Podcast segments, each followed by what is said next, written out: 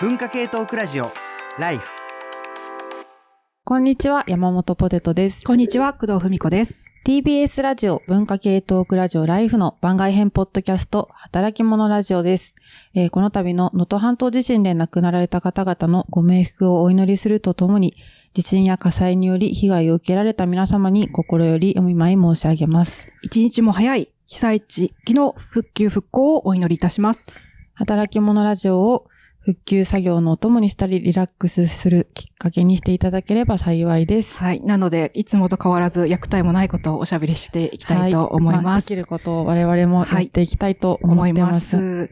す。はい。というわけで、早速ですが、あの、ま、年末というか、えー前回、前々回の振り返りをしたいと思います。はい。えっ、と、渡辺助真さんがゲストで来てくださっておりました。はいはい。なので、えっ、と、リスナーさんからの反響について、X、旧 Twitter での投稿の一部をご紹介したいと思います。うん。まず、えーかけるさんが、助真さんの著書の物語の鍵について、えー働き者ラジオのゲストで登場されていて、興味を惹かれ購入。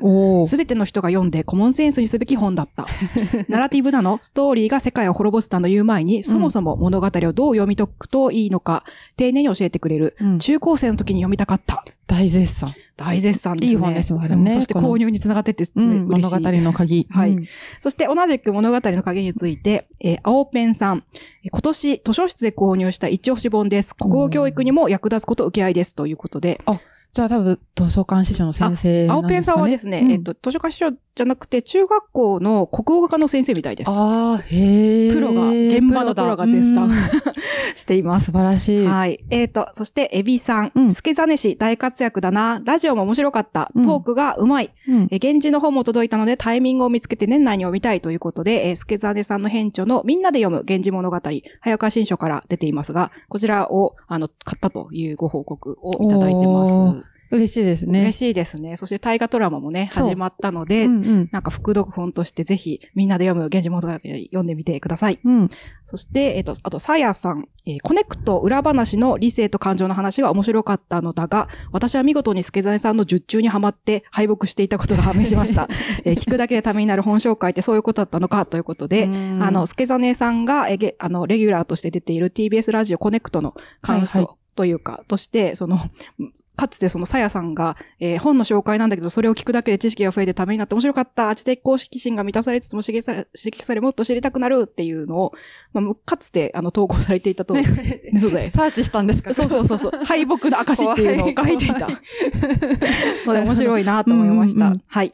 で、あと、えっ、と、もう一つ振り返る、するとすると、えっ、と、ライフの本放送がありましたね。ありましたね。えっ、と、先月12月24日に、えー、ヘイポッドキャストの母なる母体である文化系トークラジオライフの年末恒例企画、文化系大忘年会の生放送がありました。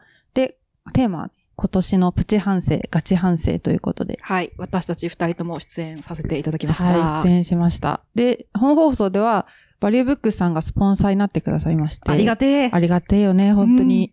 で、バリューブックさんはより良い本の循環を目指して様々な取り組みを行っている会社で、まあ、インターネット上での古本の買い取りとか販売などを行っております。うん、そして、さらにですね、生放送中に大切なお知らせもありました。えー、えーバリューブックスさんが今回スポーさんとだったことを記念して、えー2024年2月29日までにうん古本の買い取りを申し込んでくれた方に、えー買い取り送料が無料無料になるクーポン、そしてなんと、働き者ラジオの特製トートバッグをプレゼントしてくれる そうです。こんなことがあるんだというね。ねいや、ありがたいですよ、ありが本当に。たい。公式グッズだよ。うん、公式グッズでトートバッグを。はい。はい。で、入手方法ですが、えっ、と、そのバリューブックさんのサイトの古本の買い取りをお申し、おも買い取りをお申し込みいただく際に、キャンペーンコードの life2312 を入力してくださいと。アルファベットの大文字で life そして数字の2312。これは2023年12月の意味ですね。で、life2312 ですう。ん、特製トートバッグぜひゲットしていただきたいですはね。い。それで嬉しいですし、なんかこちらこう、こ効果測定のね、はい、うんうん意味もあるらしいので、うんちょっとキャンペーンコードはね、もしよければぜひ入力していただければと思います。えーなお、プレゼントの発送は1月下旬からを予定しております。はい。というわけで、なんとこの働き者ラジオ特製トートバッグと、あと、バリューブックスさんのお話について、リスナーさんからすでに反響が来ております。へえ。えー青畑さん、うんマジか、これは、てんてんてんって。同じ気持ち。同じ気持ち、同じ気持ち。うんえー木立さん、ほ、欲しい、うんうん同じ気持ち、同同じじ気持ち。気持ち。えー、ねむみえりさん,、うん本も整理したいし、働き者ラジオのトートバッグも欲しい。うん。えー実家に滞在中に作業しようかな。いいですね。はい。うんそしてさらにですね、えっ、と、バリューブックスの中の人からも、えーコメントをいただいておりまして、はいはいはいえー名前さん、うんえー2年ぶりにライフのスポンサーになりました。うん。バリューブックスに本を送ると、ライフ番外編ポッドキャスト働き者ラジオ特製トートバッグがもらえます。うん。個人的に働き者ラジオが2023年ナンバーワン癒しポッドキャストだったので、コラボできて嬉しいです。ご応募お待ちしておりますい。やー、嬉し癒しだったい。。癒しだった。まさか癒されてる人がいるとは思いませんでしたね。うんそし、てもう一つ紹介したいのが、えーノスタルジー鈴木さんですおノ。スタルジー鈴木さん。私は以前、バリューブックスさんに本をたくさん買い取っていただき、ゲットしたライフトートバッグ、使いまくってくたくたに、を手に文学フリマ東京に行き、山本ポテツさんに1万元にお見せしたことがあります。バリューブックスさんはとっても良き企業ですうね。ーん、素晴らしい。素晴らしい。リスナーの鏡。リスナーの鏡、さすがです。すごい、シワシワ、シワシワクタクタのね、トートバッグを見せていただいたのがすごい面白くて、私なん、もう何回も言ってるそう、いろんなところでね、この。のエピソードで喋ってますね、ありがとうございますね。うんうん。いや、愛されてる。うん。で、ぜひね、あの、働き者ラジオのトートバッグもシワシワクタクタになります。まあ、まず手に入れていただきまず手に入れていただいて。シワシワクタクタになるまで使っていただければすごい嬉しいですよね。はい。はい。ということで、始めましょうかね。第31回目の働き者ラジオ。。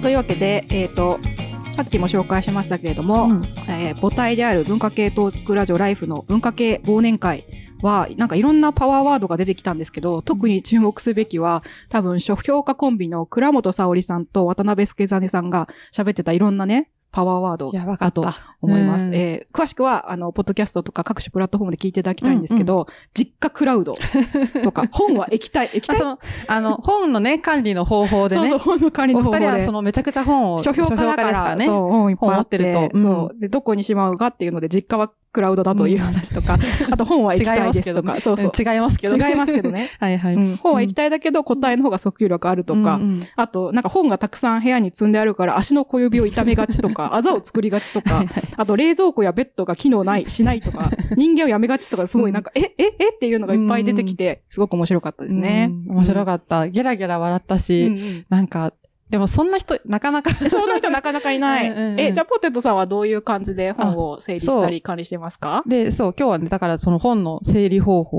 をちょっとお話ししていきたいと思うんですけど、工藤さん、こう、年末にね、うちに遊びに来てくれて、あ、そうそう、ポテトさん家に沖。縄そばを私が振る舞ったのですが、見てわかるように、私は、あの、本棚を自作、DIY が好きなので、DIY してたね。あの、本棚を自作して、これはあの、清く正しい本棚の作り方というですね、はい。すごい有名な本がありまして、はい。あの、そこに書いてある、あの、本棚の作り方を参考に、あのーまあちょっと、こ木を買ったりとかうんうん。しながら作ったもので、うん。やっぱ、そこのこだわりはですね、なんではい。DIY しようかと思ったかっていうと、うん本棚ってやっぱなんか一列で管理したいんですよ。はいはいはい。あの、二列、二段にしたくないっていうか。ん二段にすると、うんうん後ろがね、見えなくなって、そして忘れ去られたりとか、そうそうそう探せなくなりますからね。そうそう。だから、こう、ちょうどいい薄さのうん本棚を設計して、うんうん。で、いろいろ見て、いろんな、例えば本屋さんの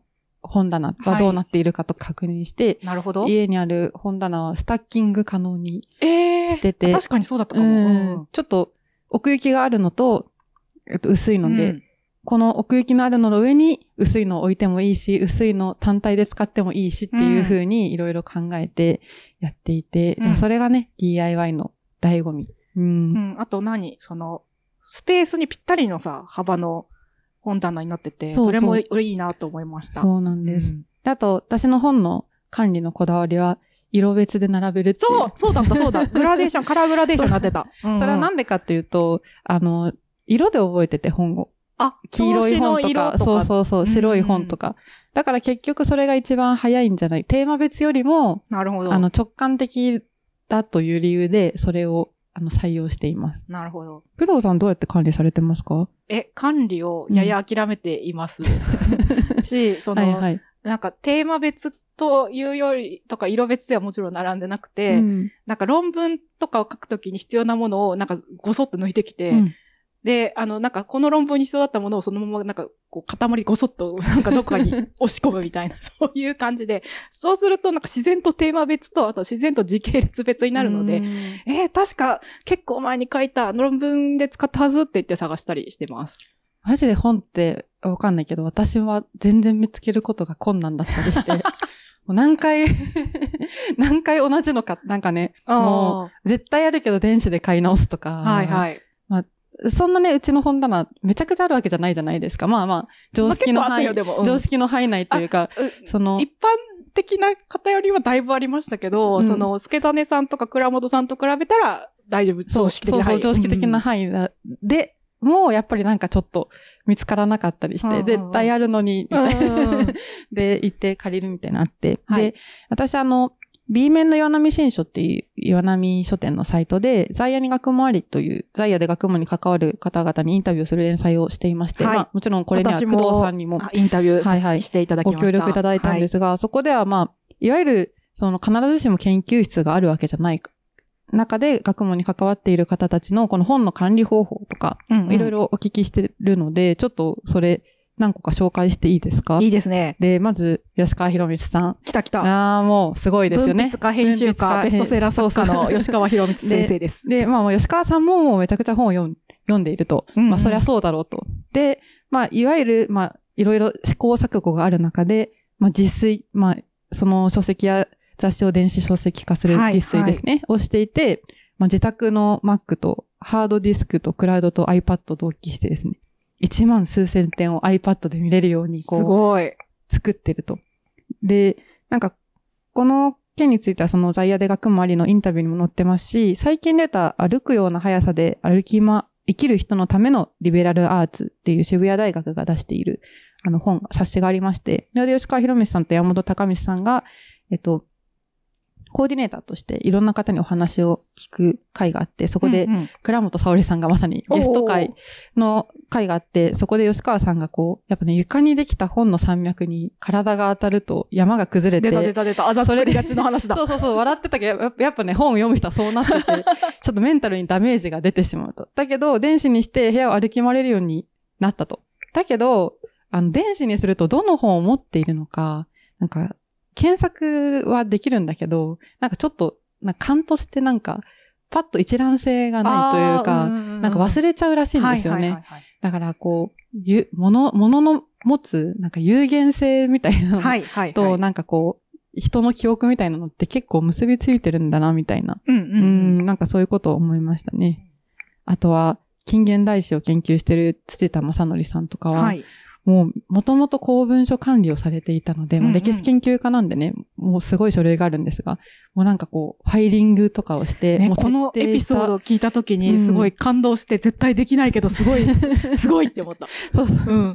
あとは、国学大全とかのはい著者の読書ザルさんとかが、まあ、まあ多分すごい本がいっぱいあられるんですよね。うんたま本はストックじゃなくてフローっていう 名言 を残されていて、うんうんで、やっぱりこう、もうすごい本を読んでて、こう何百冊を一冊にまとめたいから、そのために本書いてるって言ってて、こう、なんとか大全ね、読書ザルさん、はいろいろ独学大全、うんアイディア大全とか、今のアイ大全ブームの、まあ、ちょっと火付け役と言っても過言ではないと思いますが、それを書いて、あの、本棚を開けたいと。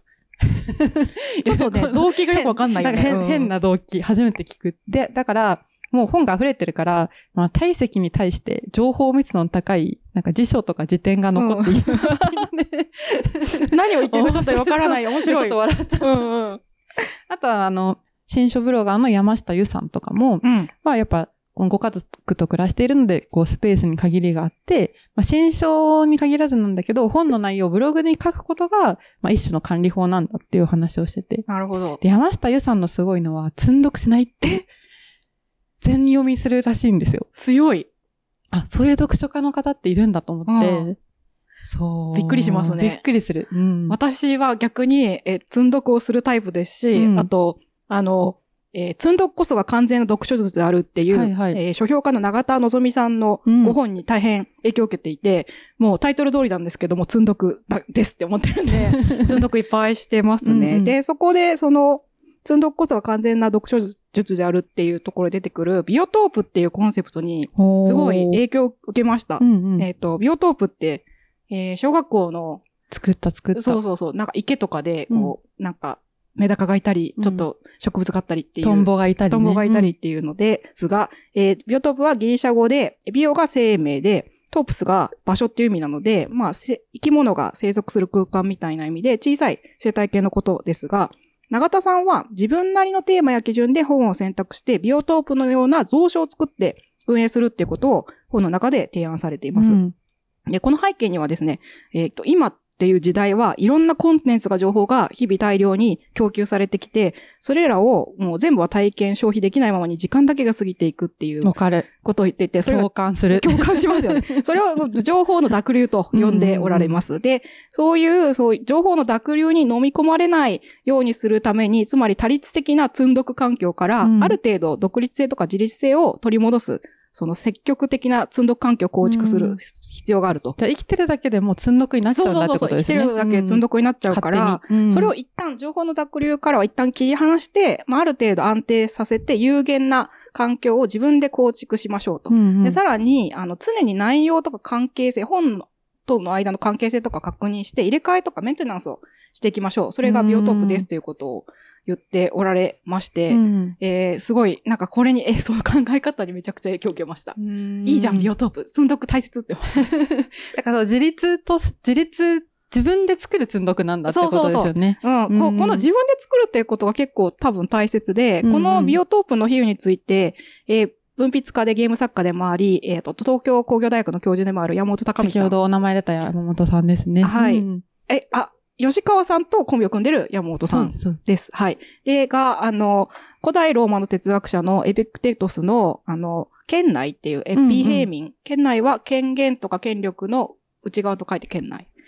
みたいだっていうことをおっしゃっていて、これは、あの、なんだろう。まあ、詳しくは、吉川さんと、あの、山本さんの著書の、その悩みエピクテトスならこういうねっていう本を見てほしいんですけど、面白いあれ。あれ、うん県内って、その自分がこう、コントロールできるものに注力して、県外、そのコントロールできない、力が及ばないところの方は、ちょっと一旦視視野の外に外しましょうみたいなことを言っているんですけど、なので、このさっきの情報の濁流っていうのが自分ではコントロールできない圏外で、うんうんその中にビオトープを作って自分の圏内をあえて設定していこうっていうことですよねっていうふうに山本さん、高見さんがおっしゃっていて、まあ本当その通りだなと思って、思いましたし、あと、なんか定期的に今の自分にとってのエッセンシャルブックとかキーブックっていうのが何なのかっていうのを、うーんって考えうて、んそこを起点にビオトープをなんか見直すっていうのっていいなって思ってますう。んいや、そうですよね。なんか本当に漠然と生きてると本をダラダラダラダラっと買って、そうそうそう、ダラダラ買っちゃう。ダラダラダラダラっと部屋がそうそうそうそう。収まりきれないみたいなこと。そして、えっ、と、あざができ、小指を痛め、やがては人間をやめなくてはならないという。そん、まあ、そんなことはないと思うけど、まあ、そういう人もね、いらっしゃるということで、これは皆さんちょっと、あの、察しのいい方は、あの、お気づきかもしれませんが、はい。これは、このまま、バリューブックスの紹介に 入っていく、あ、入っていこうと思ったんですが、はい。私最近ちょっと、 Notion で、うん。あの、メモを取り始めまして、うんうん。ど、え、どうして？いや、なんか、この前、あの、ライフの新年、あ、忘年会があったじゃないですか。はいでその生放送がございましたそうそうそう。はいその時に、あの、隣にね、その、助真さんが座ってらっしゃって、なんか、鶴見俊輔かなんかの、あ、引用してた、引用すしてた。る時に、うんその場でさ、ささささって喋ってた。そうそうんすごいなかっこいいって思った。とかっこいいと思って、チラッと見たら、やっぱ、 Notion かなんかでメモあされてたんですよ。この話は多分、その、隠されているとかではなく、この前の、うんうん。あの、働き者ラジオに来ていただいた時にも、なんかちょっとそういうパッと話す話題みたいなのを、こう、 Notion にメモしているんだってお話をされてて、うんあ、これはなんかいいと思って、いいですねちょっと真似しようと思って、今ちょっと Notion でね、あの、読書記録をつけ始めて、今4冊。4冊つけた。まだ新年から4冊しか読んでない。4冊なんですけど。素敵素敵。まあでもなんか、すごいね、初めて、まあ、うん、初めては嘘だけど、まああんまりちゃんとやってなかったので、うんうんあ、これは大人のレゴだなと思って。大人のレゴ？ Notion、なんかいろいろ組み合わせて、ああ、確かに、ね。無限にできてそうだね。で、今はなんか、Google の拡張機能で、はい、なんか、 Save to Notion っていうのがあって、それを利用したらもう書誌情報がパパパって、そうですね。そうそうできるようになったりとかしてうん、めちゃくちゃ、これはなんか革命が起こって、あ私も気づけポテトさんのば、中に革命が。そう、鶴見俊介の言葉を引用してるかもしれない。日常の中でね。そうかっそうこいいね。かっこいい。うんここだと思った時に、うん。すって調べて。そうそう、まあ、鶴見俊。介あれだけど、うんうんなんかでもやっぱり引用力みたいなのはね、うん。あのーつけたらやっぱかっこいいじゃないですかね。うん。っていうふうに思っております。ということで、じゃあちょっと早速、バリューブックスにうん。本を送ってみようと思うんですけど。やってみよう、うんリスナーの皆さんの参考にもしたいし、はいはい。あと、まだね、私たち、トートバッグ、ヘイポッドキャストのトートバッグもらってないので、欲しいので、そうなんですよ、ね。あの、やります。で、今ちょっと私の事務所でやってるので、はいあの収録をね、はいちょっと私がやってみたいと思います。素晴らしい。まず、バリュー、ちょっと、ちょっと。まずね、バリュー、皆さんも、えーもしお手元にパソコンやスマートフォンがあれば、まあバリューブックスさんの、そう、本をちょっと集めて、あ、もうね、うんそうそうそう、今、集めてありますね。なんか段ボール、に入れてあります。そうそう、事前準備として必要なものが5つあって、はい。つえっと、最初、まず売りたい本を選んでおくっていうのと、あと段ボールですね。段ボールを用意する。うん。あと、初回のみ、えー本人確認書類が必要らしいです。お、うん。あと、えー銀行口座。うん、うん。これ、は、あの、制約した後にお金を振り込んでもらう先として情報が必要ですと。あと、まだなければ、バリューブックさんのアカウントが必要なので、まだの方はぜひ作ってみてください。はい。あ私なんかログインできてる。まあ、まあ、前使ったことあるよね。で、うんうんえっ、と、買い取りはこちらっていうのを押すと、はい。買い取りはこちらっていうのを押すと、今、ポテトさんの画面を二人で覗き込んでます。えー今すぐ本を送る。はい。青いボタンポチッとポチッと押して、押しました。買い取りの申し込みっていうのが出てきてます。一箱。はい。日付を、これ、こう、週刊に来てくれるらしいんですよね。間に来てくれるので、そうそう、すごい楽々ですよね。日付を、ちょっと来週の働き者ラジオの収録中にしよう。そう、であの、買い取り申し込みページで集会依頼をすると、指定時間に黒猫ヤマトさんが、オフィスや自宅まで来てくれるらしいです。ソフクリっていうのがある？